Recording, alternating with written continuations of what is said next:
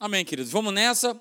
Eu só quero, e vou estar tá fazendo isso também no domingo, né, convidando a igreja. Próxima quarta-feira, a gente vai estar tá aqui né, louvando ao Senhor, buscando a Ele, é, invocando o Seu nome, a Sua presença. E a gente vai fazer aqui uma unção com óleo, nós vamos buscar a Deus, nós vamos estar orando. Então, vem para cá. É, se você conhece alguém, traga. É, se você conhece alguém que está passando por alguma situação de enfermidade, de doença, traz para cá, a gente vai orar e você pode ter certeza é, que muito vale pela sua eficácia a súplica do justo. E a gente vai ver a manifestação do poder de Deus é, na vida dessa pessoa. De repente, essa pessoa não vai poder estar aqui, mas você conhece alguém, faça-se né, um representante por essa pessoa e o poder de Deus, a palavra dele, ele vai alcançar, ele vai atingir a essa pessoa. Então, próxima quarta-feira, a gente vai estar aqui fazendo né, o nosso culto de, de, louvor, de adoração, de gratidão a Deus e de a gente poder estar buscando né, o, o poder dele, como a gente tem falado aqui ao longo dessas quartas-feiras, e a gente vivenciar isso na prática, no nome de Jesus, ok? A gente tem falado sobre, sobre esse tema e eu coloco aí para você né, os textos que eu usei na semana passada, Apocalipse, capítulo 14, verso de número 12, diz assim: né, Aqui está a perseverança dos santos. E quem é santo aqui, diga amém. amém. Aleluia. Fizeram a escola, glória a Deus. Hã? Os que guardam os mandamentos de Deus e a fé em Jesus. Aqui está a nossa perseverança. Guardar os mandamentos e crer em Jesus. E o outro verso de Evangelho de Lucas, Lucas capítulo 21, verso 19, Ó, é na nossa, o quê? Perseverança. É na nossa perseverança que vamos ganhar a nossa alma, que vamos ser bem-sucedidos, que vamos ter essa jornada muito bem concretizada. Né? E como eu falei quarta-feira passada, essa nossa jornada, essa nossa caminhada, ela não é curta. Ela não é um tiro de 100 metros. Ela não é curta. Ela é uma caminhada diária, todo dia, até nós chegarmos no propósito que Deus estabeleceu para a vida de cada um de nós. E nessa caminhada a gente começa muitas coisas com Deus, com a gente mesmo, propósitos, projetos. Ah, pastor, 2019 eu prometo que eu vou comer menos, que eu vou segurar a minha boca. Pastor, em 2019 não mais refrigerantes. Amém. Aleluia. Glória a Deus. Uma sincera. Que maravilha. É? A gente começa muita coisa. E o problema não é o começar, mas é justamente a gente chegar no final. Porque muitas vezes a gente começa, né? Não, esse ano eu não tomo mais refrigerante. Não, esse, esse ano eu não como mais fritura. E a gente leva isso por um tempo. Mas aí chega um determinado momento que é só um pouquinho ali, não, mas hoje é festa, mas hoje é isso. E quando você se dá conta, você voltou de novo naquela batida. Então, espiritualmente, é a mesma coisa. Só que louvado seja Deus, que aquilo que o nosso Deus ele começa na nossa vida, ele vai terminar. É o que está escrito lá em Filipenses capítulo 1, verso 6. Que ele começa, ele termina. Então, perseverança, né? E a gente falou isso semana passada, né? nessa nossa jornada de, de andar com Deus, de nós sermos contínuos na nossa vida, no nosso relacionamento com Deus, vai envolver, vai ser preciso, vai ser pedido de cada um de nós perseverança. E aí, semana passada, nós falamos sobre duas coisas que roubam muitas vezes a nossa perseverança em acreditar em Deus. Duas coisas, eu falei sobre duas coisas e a gente vai dar uma relembrada. A primeira delas, é, a primeira delas é essa aqui, ó, é essa palavrinha, sofisma. Que eu coloquei aí a definição, né? Um pensamento, é uma retórica que procura induzir ao erro, que vai apresentar situações né, de, uma, de uma aparente lógica. As coisas fazem sentido. Mas, na verdade, a, a, a intenção mesmo né, desse, desse pensamento é de, é de enganar. São situações que vão nos tentar induzir ao erro. É a tal voz contrária à nossa fé. E outra coisa que nós falamos aqui, né? Que roubam a nossa perseverança em acreditar são os sentimentos. Que são o resultado né, daquilo que a gente vive no nosso dia a dia, das, das situações, das lutas que a gente enfrenta. E eu tenho falado aqui no domingo, se nós não soubermos lidar com esses sentimentos através da palavra de Deus, a gente vai entrar no prejuízo, a gente vai se prejudicar. Nós temos, por exemplo, né, fomos criados por Deus dessa forma, com temperamentos diferentes. Mas não significa dizer que eu tenho que levar isso a cabo até o final. O Espírito Santo habita em nós, ele, ele trabalha. Se nós permitirmos, ele vai, ele vai trabalhando. Ele vai nos transformando. Para quê e por quê? Para que eu não viva nessa vida de sentimentos, de coisas que acontecem, que mexem do lado de fora. E mexem, mexem mesmo. Situações que a cada dia nós vemos. Hoje mesmo eu, eu almocei com, com um rapaz que eu até fiz o casamento dele há uns, há uns cinco anos atrás. E ele estava me falando de situações, ah, você não viu esse caso não, ah, você não viu mais esse não. Eu falei, Senhor amado, aonde eu estou? Que o cara está me relatando tanta desgraça. E eu falei, cara, a última que eu sei é desse colégio aí de São Paulo. Não, mas já teve essa, já teve essa, já teve essa. Depois disso. Então isso mexe. Isso mexe com a gente. Mas a gente não pode deixar que os sentimentos venham nos roubar a palavra de Deus que está implantada no nosso coração. Foi o que o Jairo fez, né? Ele ouviu. Ih, Jairo, tua filha, ó, já era. Por que, que você ainda está incomodando aí Jesus? Mas aí Jesus ele também está participando daquele negócio ali. Ele fala: opa, Jairo. E ele fala para cada um de nós: olha só, Ronaldo, Serjão, não temas. Não temas porque eu sou contigo. Olha só, não acode, não dá ouvidos, não valoriza o que essa turma está falando aí do lado de fora, não. Eu estou contigo, cara. Eu não vou te abandonar. E aí nós falamos, né, semana passada, que uma igreja que está verdadeiramente engajada no bom combate da fé, que persevera, ela não pode aceitar as seguintes situações. Eu vou passar rapidinho aqui é só para te lembrar. Ela não pode aceitar uma vida quebrada, uma vida fragilizada, que só vive de doença em cima de doença. Uma igreja que persevera, que crê no Senhor Jesus, não pode andar dessa forma. Veja bem, queridos, nós enfrentamos lutas, vamos passar por situações, mas eu não posso achar que essas situações elas são normais. A igreja do Senhor não pode achar normal. Né? Não pode achar normal por exemplo, ter uma família desequilibrada, desestruturada, uma família quebrada, partida, porque é só confusão, é só briga. É normal no mundo. Eu vim de lá, apesar de ter chegado na igreja muito, muito, muito garoto, nove anos. Mas eu lembro como é que era a minha casa. Gente, todo ano nós mudávamos de casa.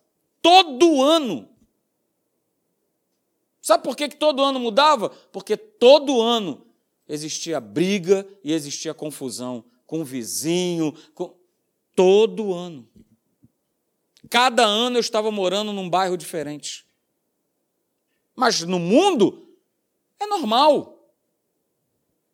Mas eu que sou filho, tenho uma aliança com ele, ele comigo, eu não posso achar normal.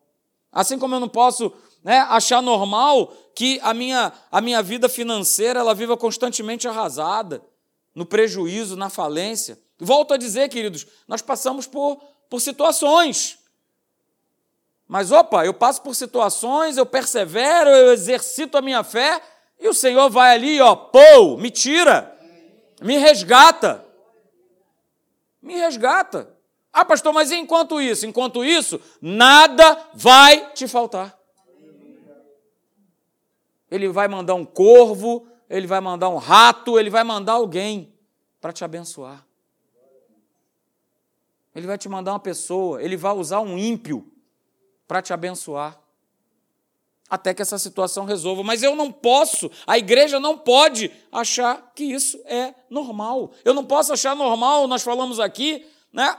Uma pessoa que vive sempre triste, deprimida, governada pelo medo. Isso não é normal. Como que se cantava aí na música, isso não é coisa de cristão. E não é mesmo. Porque eu não posso viver desse jeito. Ah, pastor, mas eu já passei uma situação. Ok, eu também já passei. Ok. Mas, ó, o Espírito Santo vai ali, ó. Né? Que nem eu falei para vocês aqui, né? oh, cansado e tal. Ele vai, uh, te levanta, te bota para cima. Eu não posso ficar nessa de. Estou sempre nessa. Né? E a gente falou, né? Terminamos falando que não é normal uma vida que, que, que não progride, que não cresce, que não prospera, em todas as áreas, tá, queridos? Todas as áreas. Naquilo que eu faço no meu trabalho, na minha família, na igreja, aonde eu estou colocando meu pé, como diz a palavra de Deus, tem que prosperar. Não é isso que está escrito lá em Deuteronômio? Onde eu colocar, onde eu puser a planta dos meus pés, vai ter que prosperar. Muitas vezes até em benefício dos outros. Eu já vivi isso. De chegar e falar, rapaz, essa loja aqui está caída, hein? Está feia a coisa. Mas eu vou lá, eu estou precisando disso aqui, eu vou lá. E Deus chegar lá, e daqui a pouco não demora muito, chega, entra um, daqui a pouco entra mais um, entra mais outro, entra mais outro, e você vê claramente assim: caramba, isso aí é a manifestação do poder de Deus. Isso é a manifestação do poder de Deus. E a gente precisa acreditar nisso, queridos. Não achar que isso é uma coincidência. A gente acreditar que o nosso Deus ele é real, ele pode. Ele faz, ele é o Senhor. E aí nós terminamos falando né, nessa questão, mas afinal de contas, o que, que produz né? perseverança? É, a gente respondeu, é tribulação. Tiago já falava isso no capítulo 1. Olha, tende por todo motivo de alegria o passardes por várias tribulações. Rapaz, esse Tiago, não sei não, estava doidão. Como é que eu vou me alegrar em estar tá passando por luta, mas ele continua falando que o que é provado não sou eu. Quem é provado é a minha fé. A minha fé é provada. E quando nós somos aprovados, a gente vê o produto final, que é o milagre que a gente quer. A gente vê o final, né? que a gente deseja, queridos. O próprio Senhor Jesus declarou isso. Cara, vocês vão passar, João capítulo 16, verso 20, 33, vocês vão passar por pressões, por aflições, vão ser pressionados. Mas é justamente essa pressão, essa, essa tilipse no grego, né? essas aflições, é, que vão trazer a perseverança necessária para carregar a nossa fé até o final e nós vencermos. Para não acontecer com a gente isso aqui, ó. É? Poxa, a gente estava quase lá. Estava quase lá. Mas aí no final, eu, eu resolvi desistir. É o que eu estava falando ontem com o pessoal ali, os alunos da Atos, né? No momento que a gente está enfrentando mais lutas, mais problemas, mais tribulações, mais situações, é o momento que a gente. Ah, não, eu não vou na igreja, não. Quando deveria ser o contrário. Eu estou enfrentando mais luta, mais problema, mais dificuldade. Tem culto quando? Segunda? Tem atos? Ah, eu não quero saber. Eu vou entrar lá, bota aqui um, um, um adesivo de visitante, mas eu quero ouvir a aula. É quando que tem outro? Quarta-feira, com a Zilda? Vem para cá também. É de noite também estou aí. E estou aí, e estou aí, e estou aí porque é quando eu tenho mais que me chegar a Ele, de estar junto, de estar próximo, de. Mas não, as pessoas tomam atitude contrária, se afastam, sai fora. Ah, não, porque está doendo, porque está chovendo, porque está calor, porque o cachorro engoliu a pilha. Porque... a gente busca todas as desculpas para não, não vir à casa de Deus, para não ouvir a palavra dele. Palavra libertadora, que nos vivifica, que nos, nos alimenta, que nos sustenta. Hoje a gente vai continuar falando né, sobre perseverança. E aí eu peço que você vá lá comigo. Vá lá comigo em 1 Pedro, capítulo de número 5. Vá lá comigo, por favor. 1 Pedro 5, verso 8 e 9. Você conhece esses dois versos, obviamente. 1 Pedro 5, 8 e 9 diz assim: Olha, sede sóbrios e vigilantes. O diabo, o vosso adversário, ele anda ao derredor como leão que ruge, procurando alguém para devorar. Mas olha o que, que diz o verso 9: Resisti-lhe firmes na fé. Eu não resisto na minha força, eu não resisto na minha intelectualidade, eu não resisto porque eu sei a Bíblia de Gênesis e Apocalipse, eu resisto na minha fé. Na minha fé. Então, queridos, olha aí. Segura, aleluia. Perseverança, resistência, é, se forma através da perseverança e vai formar esse retrato dessa resistência espiritual, né? É como se a perseverança ela fosse aquela aquela máquina fotográfica da época do Serjão.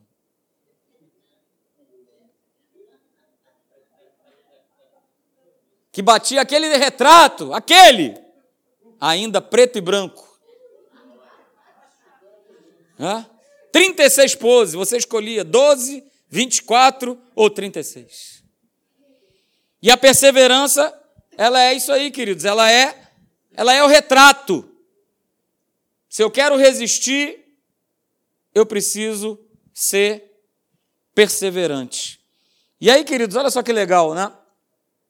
Resistir na fé, essa resistência que nós fazemos através da fé, e ela é uma força, a força da perseverança, ela vai se opor a uma outra força.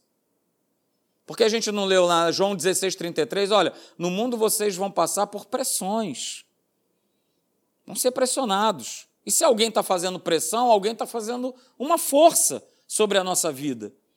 Né? E essa resistência na fé, olha aí, vai se, vai se opor, vai ir de encontro, vai ser contra a força da dúvida. Porque a dúvida é uma força muito grande contra a perseverança. Se eu duvido, eu não vou perseverar. Quer ver outra coisa que faz força contra a resistência da fé? É a incredulidade. É outra coisa que faz força contra a força da resistência da fé. Se eu não creio, se eu duvido, como é que eu vou ser perseverante? Como é que eu vou exercer fé? se essas forças são elas que têm dominado a minha vida. Quer ver outra força? É? Essa é uma outra força que vai de encontro à nossa resistência da fé. É o, mas, pastor, está demorando. Eu preciso para ontem. Está demorando. Deus, está demorando. E aí? Isso é uma força que bate. Está demorando, hein? Cadê o teu Deus? Não é só você que ouve isso, não. Eu também ouço. Todos nós ouvimos. Não estamos imunes. Está demorando, né? Tanto tempo desempregado, hein? Demorando, hein? Cadê o teu Deus? É uma força que se levanta contra a força da resistência da fé. Tem mais, não acaba por aí não. Ah. A resistência da força da fé, ela vai de encontro contra essa outra força aí, olha. Ah, mas estou vendo nada. Pastor, só chove na horta do outro. Na minha, eu não vejo nada. Resisti-lhe firme na fé. Tem outra força aí, ó. Pastor, eu não aguento mais. Não aguento mais. É tanto sofrimento, é tanta luta, é tanto problema. Eu estou declarando, fraquejando e a perseverança, ó, puf. Estou fazendo que nem aquele desenho, né? Estou botando a picaretinha de novo em cima do ombro e estou indo embora. Porque eu não aguento mais. Outra força, né? Essa aí terrível, tem assolado aí os cristãos aí mundo afora, a força do desânimo. Ai, como eu estou desanimado. Ai, esse país. Ah, quer saber de uma coisa? Eu vou me mandar lá para Portugal, porque lá é que é bom. Ah, mas você está fazendo isso com a direção de Deus? Não, eu estou desanimado. Mas o país não muda nada.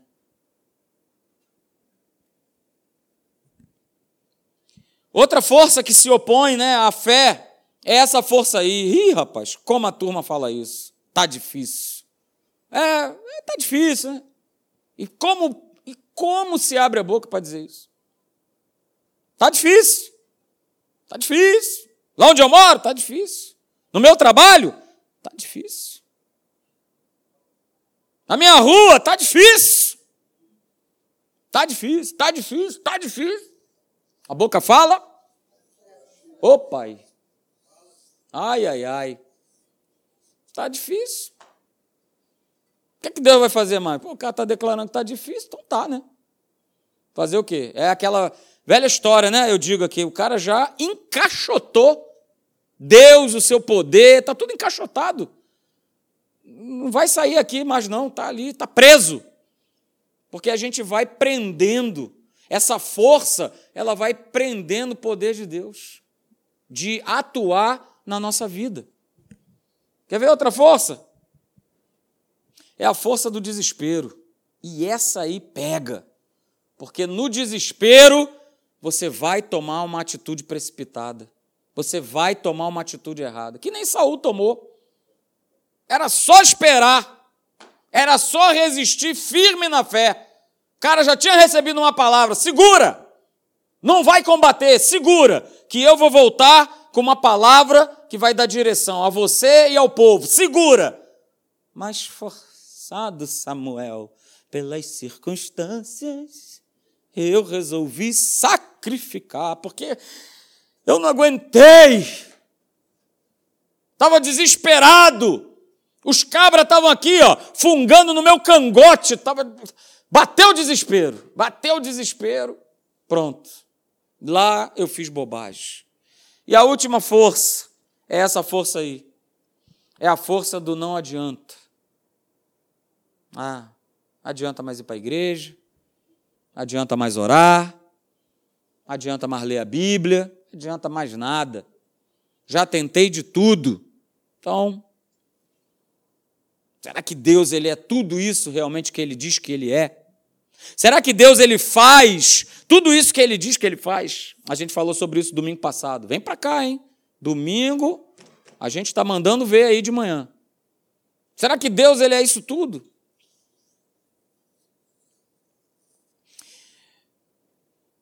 Em Tiago capítulo 4, verso 7, você conhece esse texto também?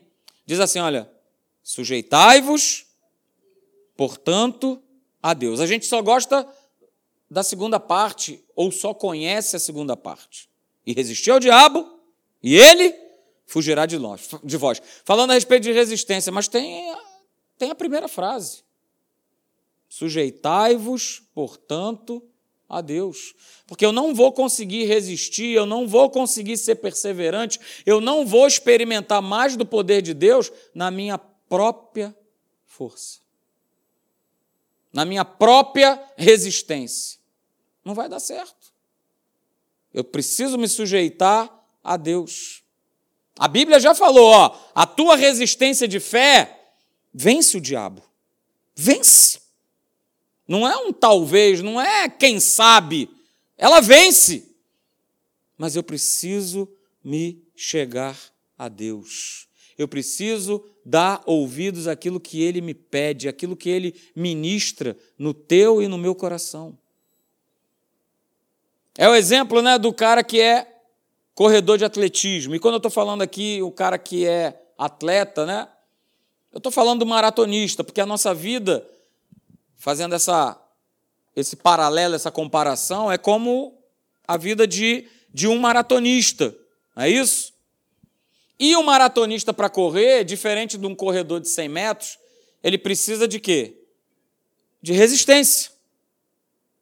Ele precisa ter resistência. Aliás, eu descobri isso né, ao, ao longo, e cada um de nós aqui pode descobrir, mas eu descobri que nas corridas tem muito mais resistência do que explosão, do que correr, né?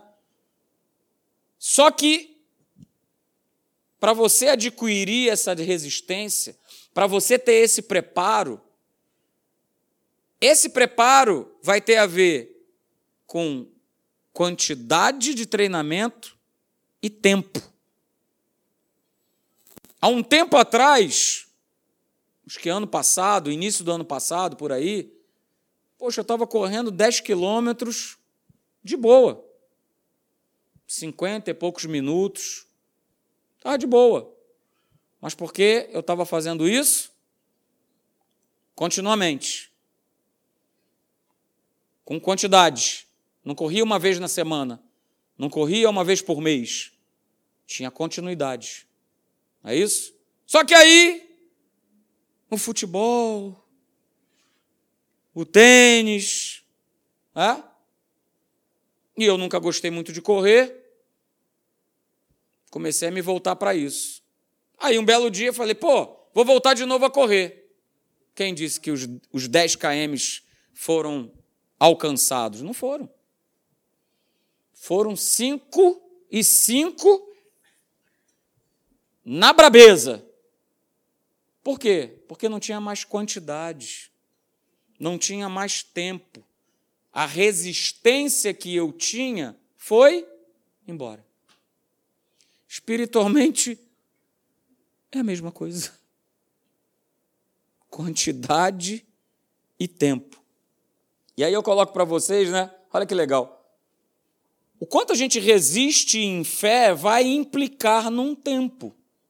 E vai depender do quanto eu e você nós temos da verdade viva da palavra depositada no nosso coração. Para eu resistir em fé, vai haver um tempo. E esse tempo vai depender do quanto esse livro aqui, a verdade viva desse livro aqui, ela está impregnada no meu coração. Porque é como eu acabei de dar o exemplo aqui da corrida. Se não tiver essa verdade, é cinco quilômetros no sufoco. E quantos têm corrido? Não tem corrido nem cinco. Tem corrido cem metros e está botando a gravata para fora. Porque eu não tenho essa verdade viva dentro do meu coração. E como é que eu vou resistir? Como é que eu vou ter resistência? Como é que quando o dia mal bater na porta, eu vou resistir? Quando a pressão chegar, eu vou, opa, não. Está pressionando, mas não. Que não, eu sei em quem eu tenho crido. Ah, não vai. Mas se essa verdade ela não está viva, ela tá, o depósito é pequeno, vai ser achatado. Vai ser que nem desenho animado, né? Que o bonequinho sai assim, né? Que nem uma folha de papel. Lá em Números, abra lá comigo, para a gente terminar. Números, capítulo de número 32, do verso 10 ao 12. Números 32, do verso 10 ao 12. Diz lá no verso 10: Números 32, 10. Então a ira do Senhor se acendeu naquele mesmo dia e ele jurou, dizendo: Só para você entender isso aqui, esse contexto, né? Os doze espias tinham ido lá, espiado a terra, e aí você já conhece a história, né? Dez camaradas deram aquele relatão, né?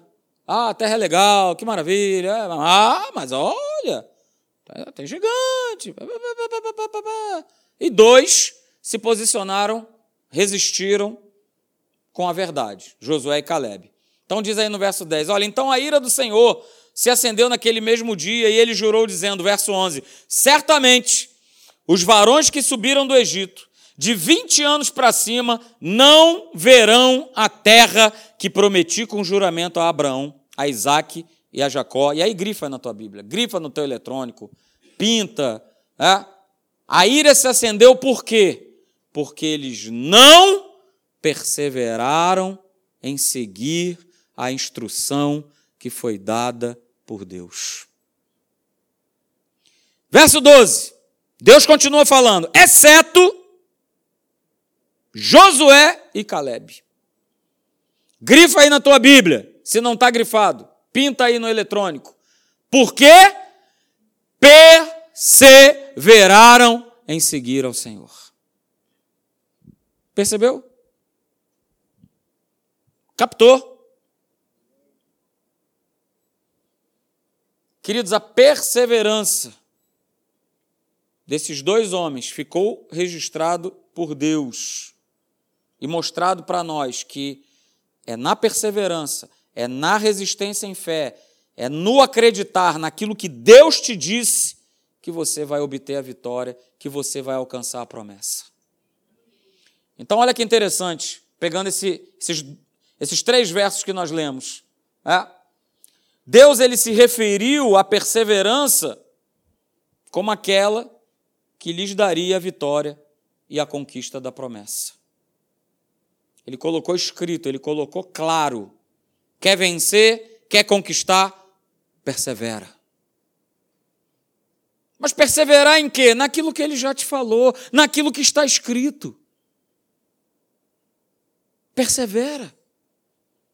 Pastor, mas já tem tantos anos. Persevera.